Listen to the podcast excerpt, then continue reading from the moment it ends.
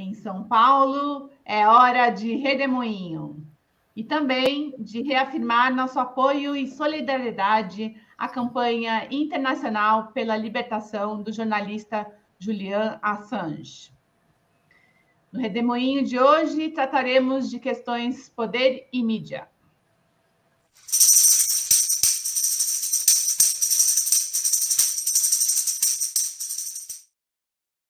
Boa tarde, Angela Carrato. É um prazer tê-la aqui hoje, no, no Redemoinho de hoje, 28 de setembro de 2023. Ângela Carrato é jornalista e professora na UFMG. Ângela, o que nos conta hoje? Ei, Laura, boa tarde. Prazer enorme estar com você, né? E boa tarde também a todos e todas que estão nos acompanhando ao vivo, né? É, e também boa tarde, boa noite, bom dia a quem vai acompanhar essa videocoluna depois. Gente, eu aqui estou derretendo de calor, com ar-condicionado ligado, tá uma coisa. Né? Bom, mas tem muita coisa, viu, Laura, para a gente comentar sobre a questão de poder em mídia. Mas eu vou pegar o que eu acho que me parece o mais importante, que é uma visível organização da extrema-direita no Brasil, e isso não está aparecendo na mídia, na mídia corporativa brasileira. Né? Ela está fingindo, ou talvez acredite, né? eu acho que não, mas enfim, que não está acontecendo nada, né? E se concentrando apenas em eventos passados, né? Por exemplo, a tentativa de golpe no 8 de janeiro, quando a gente está vendo, né, outros problemas aí se desenhando para o futuro, futuro próximo aqui no país. E é sobre isso, então, que eu gostaria de falar hoje. Eu vou começar é, dizendo né, de uma omissão inaceitável que a mídia corporativa brasileira está fazendo no que diz respeito às eleições de 1 de outubro, domingo agora, para os conselhos tutelares. Pode parecer que é uma coisa de pouca importância, mas, gente, não é. Eleição para conselho tutelar é quase, olha, quase tão importante quanto a eleição para vereador. Né? É, se os vereadores fazem a lei, não é?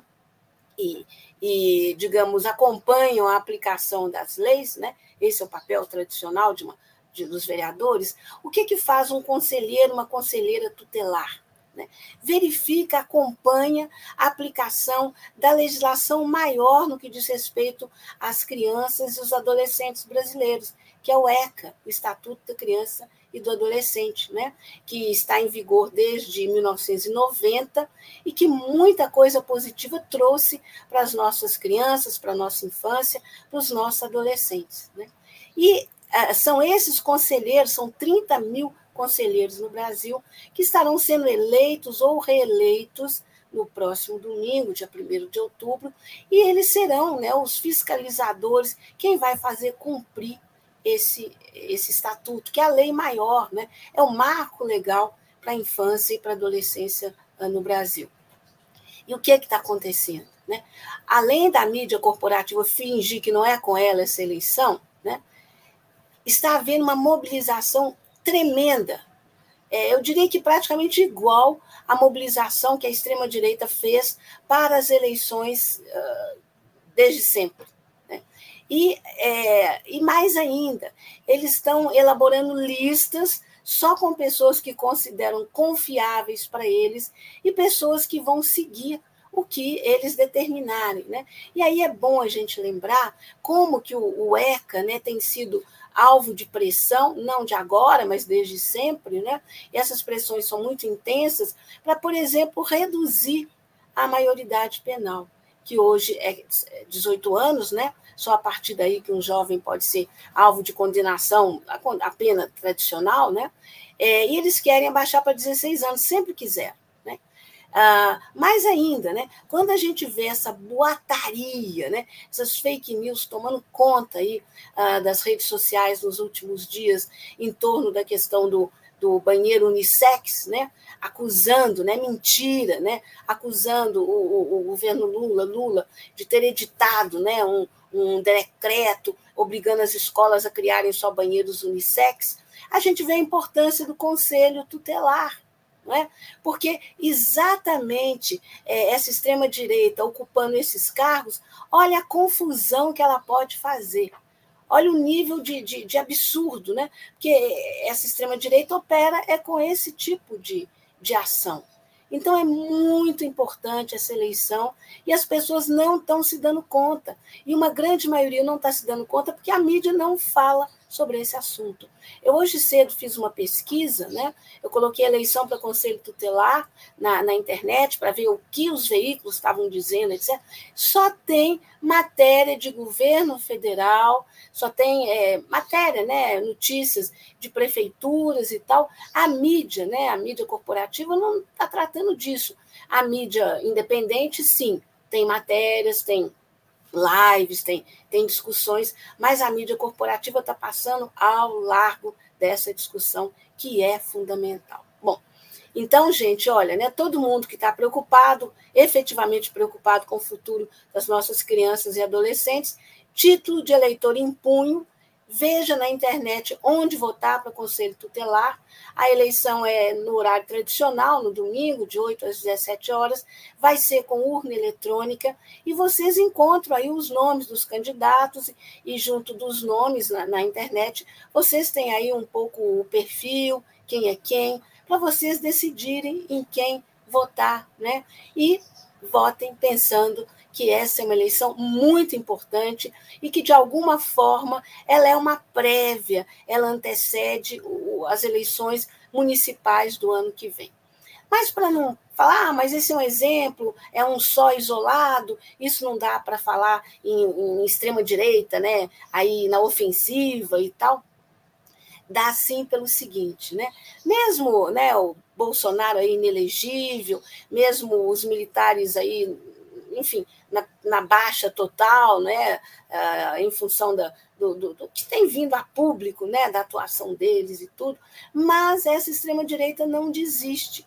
E prova disso são duas ações que aconteceram exatamente ontem no Congresso Nacional. A primeira na Câmara dos Deputados. O presidente da Câmara, Arthur Lira, o chefe do Centrão, esse a gente conhece bem. Né? O que, que ele fez? Não satisfeito com os dois ministérios que ele, ele é, indicou né, para, para o Lula, e o Lula aceitou, né, depois de muita negociação e tal. Ele quer mais, né, goela larga, quer mais. Né? E o que, que ele quer agora? Ele quer a direção da Caixa Econômica Federal.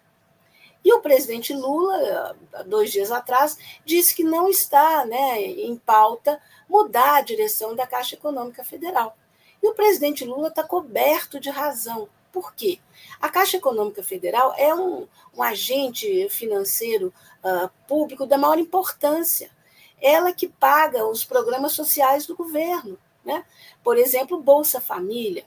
Ela que está à frente do, do do programa né, habitacional do Brasil, Minha Casa Minha Vida. É a caixa que concentra boa parte da poupança dos brasileiros.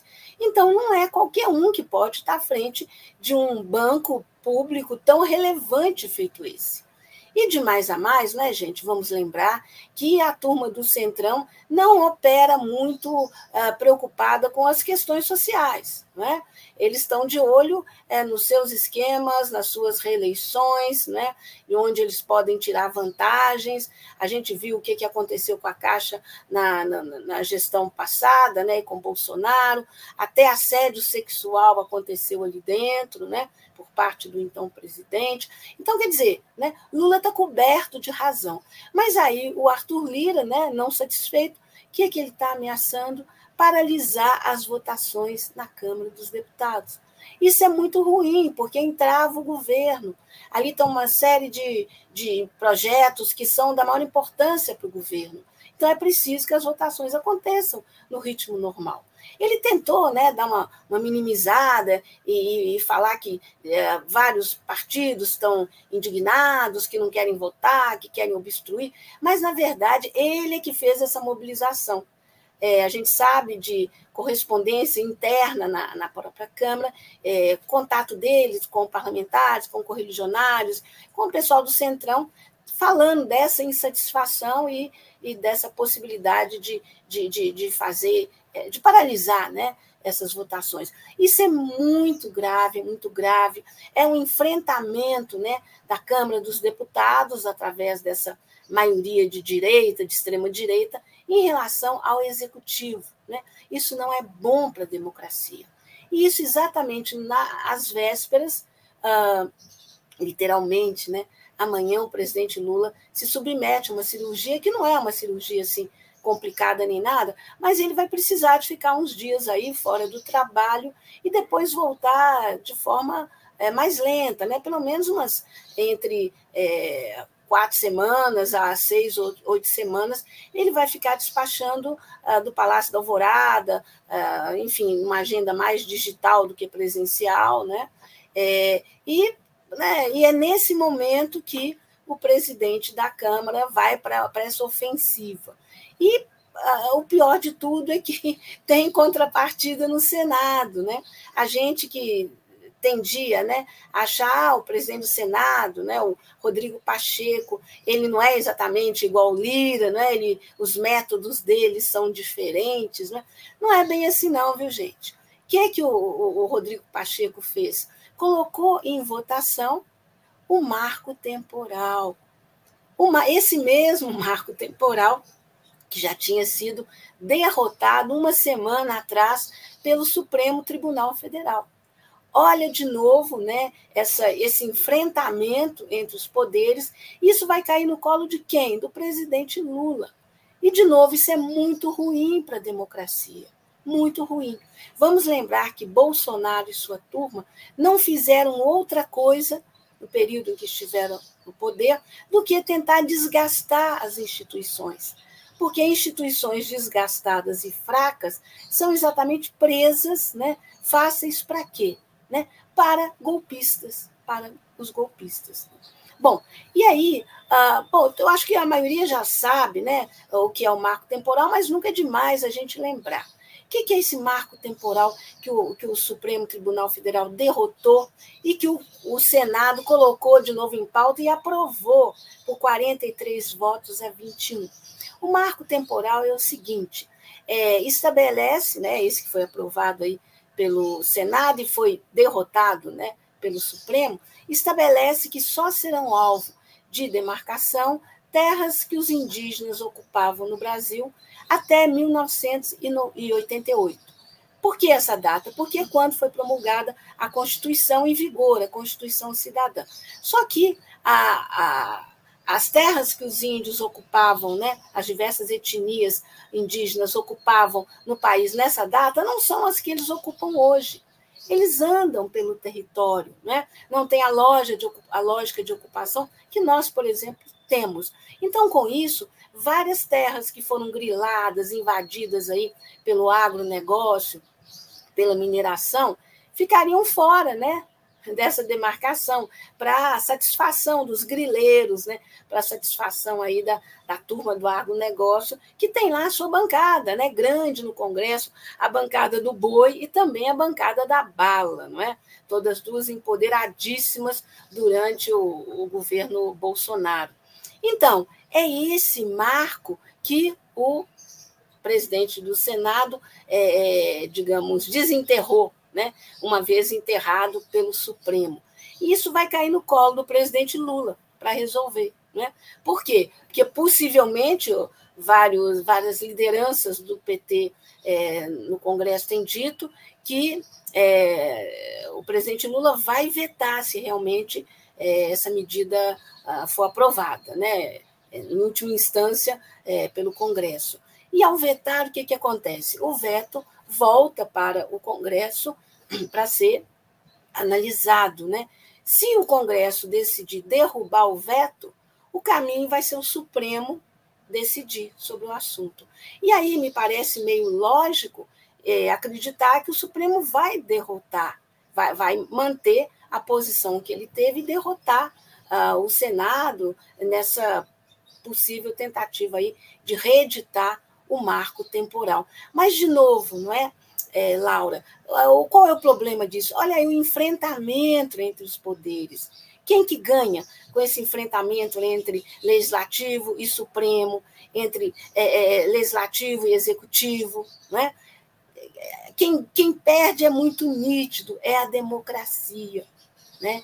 E quem ganha, me parece que são aqueles que apostam e jogam contra a democracia. Né? Esse pessoal que não desiste, não desiste. Acreditar que é, a turma né, do 8 de janeiro, ah, mesmo sendo presa e aí sendo é, julgada e sentenciada, ela, ela mudou de ideia, eu acho que é acreditar em conto de fadas. Por quê? A gente tem visto muita gente dessa turma dizendo o seguinte: olha, é, eu, eu saindo da cadeia, eu não mudei de ideia, eu continuo com as mesmas convicções. Né? E alguns dizendo: olha, eu prefiro ficar preso, eu fico preso o tempo que for necessário, mas eu não mudo de ideia. Gente, isso é muito, muito, muito preocupante para a democracia. E era para a mídia estar tá mostrando isso tudo, não é? E o que, que ela está fazendo? Para pegar só a mídia impressa, eu fui conferir as manchetes hoje do jornal o Globo, da Folha de São Paulo e do Estado de São Paulo. Todos três trazem como manchete principal essa aprovação do marco temporal pelo Senado, mas não contextualiza o assunto, não mostra esse enfrentamento entre os poderes, o risco que isso traz para a democracia, em última instância, os problemas que isso causa para o governo Lula. Porque ao invés do governo Lula se concentrar como realmente precisa, né, na retomada do desenvolvimento, o Brasil aí é, é, é, é rompendo, né, com essas amarras é, que ele enfrentou nesses, nesses seis anos que retrocederam o país em 60 anos, né? E o presidente Lula tem conseguido isso. Olha a inflação baixando, olha o nível de emprego crescendo, né? É, olha né, todas as condições uh, que indicam né, a retomada do crescimento apontando para o positivo e tal. E vem não é, a turma aí para embaralhar o jogo, né? para colocar questões que não tem nada a ver, mas que atrapalham nessa retomada. E aí, né, eu vou dar um, mais um último exemplo disso e mostrando de novo como que essa mídia não liga as coisas, né? E ela teria essa obrigação, porque além da, da, da notícia, a mídia teria a obrigação de contextualizar ela tem que informar as pessoas, ela tem que educar as pessoas, e não é dando as informações de forma tão fragmentada que alguém que não é do meio, né, que não tem obrigação de estar acompanhando a coisa no detalhe, como é, por exemplo, o meu caso, né, essa pessoa vai ler aquilo e não vai saber o que, que tem a ver, por exemplo, com o Senado aprovar o marco temporal que o Supremo derrotou. O que, é que tem a ver a postura do Lira, né, de querer paralisar as votações, com, por exemplo, as eleições para Conselho Tutelar? Gente, está tudo interligado. São ações da extrema-direita e da direita. Né? É, e aí, o último exemplo que eu quero dar envolve o governador de Minas, Romeu Zema que todo mundo sabe que é uma figura, ele se diz de direita, mas na verdade é extrema-direita, está fazendo tudo para ser o, o, o, sucessor do Bolsonaro. Há uma disputa aí entre ele e o governador de São Paulo, né, o Tarcísio de Freitas. Então, no sábado passado, dia 23, o Romeu Zema foi o palestrante de um evento é, extremamente conservador, uh, um evento é, que reuniu a extrema-direita e a direita aqui em Belo Horizonte, a extrema-direita e a direita é, Belo Horizontina, eu diria mais que isso, de Minas Gerais, ah, num local amplo, o Minas Centro, ali cabem o quê? Num dos auditórios lá, na faixa de mil, mil e poucas pessoas, e o local estava lotado. Então, essa entidade que reúne os conservadores né, brasileiros, mas também é, ela é uma entidade internacional, né, tem, tem suas sedes lá nos Estados Unidos, na Europa, etc. Agora aqui também, né, já há um tempo aqui também, foi nesse evento que o Zema foi um dos palestrantes. E ali ele disse com todas as letras o que eu comecei falando aqui, que a eleição para ele não falou em eleição para conselho tutelar, ele falou em eleição municipal, que é preciso que a direita, ele fala em direita, a gente estende para a extrema direita, porque, né, é, ela esteja unida né, para as eleições municipais do ano que vem. E ele foi além. Ele disse que tem que essa direita tem que estar unida também para as eleições de 2026. E diz: olha, se não estivermos unidos, a gente sabe o que, é que vai acontecer. Ele não disse, mas ele insinuou que qualquer desunião, né, qualquer vacilo aí do que ele chama direita, mas a gente pode estender direita extrema direita, significa o quê? A manutenção desse uh, processo, né, é, democrático, uh, progressista que Lula representa, né? E aí, né, é, é, é, eu linko isso com o que eu falei em relação ao Conselho Tutelar, né? Enquanto os setores progressistas, né, estão aí meio, né, ah, o governo do Lula, as coisas estão indo bem, não é preciso se preocupar, não sei o quê. A direita, a extrema-direita, está se organizando, está com olhos vivíssimos para o que está acontecendo e não está perdendo nenhuma oportunidade. Nenhuma, nenhuma. Né? E uh, eu acho que essa pressão que ela está exercendo vai ampliar muito agora nesse período que o presidente Lula vai estar se recuperando e, obviamente, não vai poder né, ter a presença, a participação, o jogo de cintura, enfim, toda essa capacidade que faz dele o grande líder que ele é. Né? Então, e de novo, sabe, viu, Laura, como que essa notícia apareceu na mídia, essa do Zema, apareceu assim, como ele tendo sido questionado ah, por uma pessoa, uma, uma, mulher, que falou que foi demitida ah, porque, é, é, em função da vacina é, e tal, e descaracterizaram a, o, o ponto central deste evento, que era uma organização pesada da direita e da extrema-direita. Né? Num dos estados governados pela extrema-direita, que é Minas Gerais, o outro é São Paulo, o outro é Rio de Janeiro. Não por acaso são os três principais estados brasileiros. E, né, quer dizer, cadê a mídia corporativa nisso? Está né? Passando batido. Será que ela não sabe? Claro que sabe. Claro que, não, claro que sabe. Né? Mas não está né, colocando isso como deve ser colocado. E aí, para fechar, eu gostaria de dizer o seguinte: a única forma, ou as únicas formas que a gente tem né, de combater a desinformação, de combater essa meia informação, uh, a meia verdade, esse silenciamento que a mídia corporativa faz em relação ao que realmente interessa para a cidadania, é através do letramento para a mídia. E essa não é uma tarefa uh, de um governo, é uma tarefa de todos os que apostam na democracia. Na Europa e nos Estados Unidos, o letramento é também uma das atividades que a própria mídia desenvolve. Ela tem que mostrar para as pessoas como que ela funciona, de que maneira que ela funciona. Ela tem que instruir as pessoas a poderem né, cobrar da própria mídia uh, uh, o direito de informar e ser informado da forma integral. Claro que a mídia corporativa não faz isso no Brasil. Não faz, não é interesse dela e, e vai continuar não fazendo. Né? Então, quem que pode fazer isso? Todos nós. Escolas, faculdades, universidades, é, entidades como sindicatos, associações, né? igrejas, igrejas progressistas. Né? Então, está na hora né, de todo mundo ir à luta e começar esse trabalho. Uma hora tem que começar. E claro que o próprio governo progressista, né, que é o governo do presidente Lula, ele pode contribuir muito no apoio a uma comunicação democrática, uma comunicação pública democrática. E aí, para realmente fechar, e fechar com notícias boas, né? Eu que falei tantas coisas complicadas e problemas aí, né? É, duas boas notícias, né? Ah, já foi divulgado o edital né, do governo federal para as TVs comunitárias. Então, isso significa que o governo vai começar a apoiar, não é? é? através de verbas, as TVs comunitárias. E elas podem ter um papel muito maior do que elas têm tido. Né? Elas têm enfrentado falta de praticamente tudo, né? mas elas têm um potencial para fazer uma comunicação é, realmente voltada no interesse da cidadania. Ela tem esse potencial e pode fazer. E eu acho que esse edital vai contribuir muito, que vai garantir os meios para isso.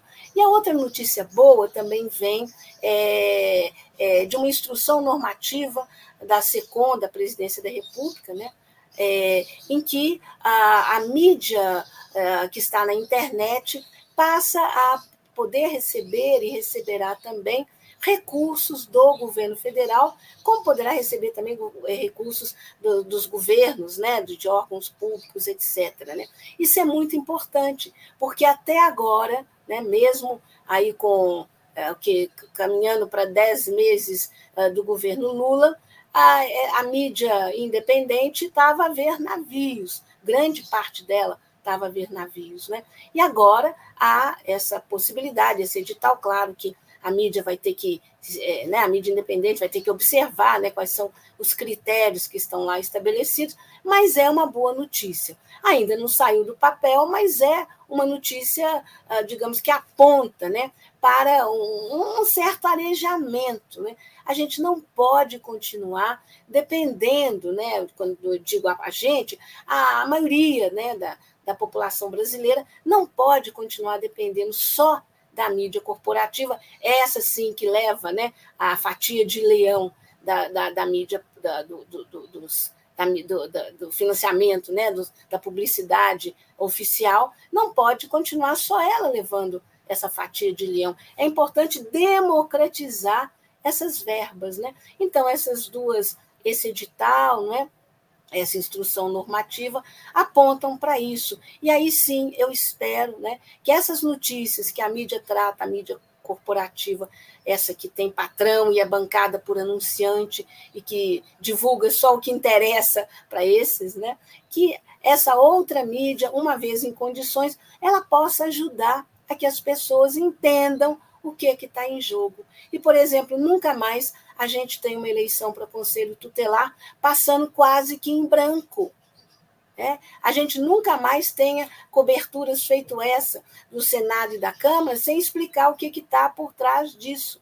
Nunca mais a gente tem uma matéria feito essa, né, que a mídia corporativa divulgou sobre o governo Zema, sem dizer o que, que realmente está em jogo ali, né? A fala do Zema, a, a que, que ele se refere e a quem que ele está né, fazendo esse chamado para a unidade. Né?